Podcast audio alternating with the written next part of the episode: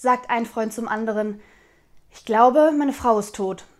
Im Bett ist sie so wie immer, aber in der Küche sieht es aus wie Sau.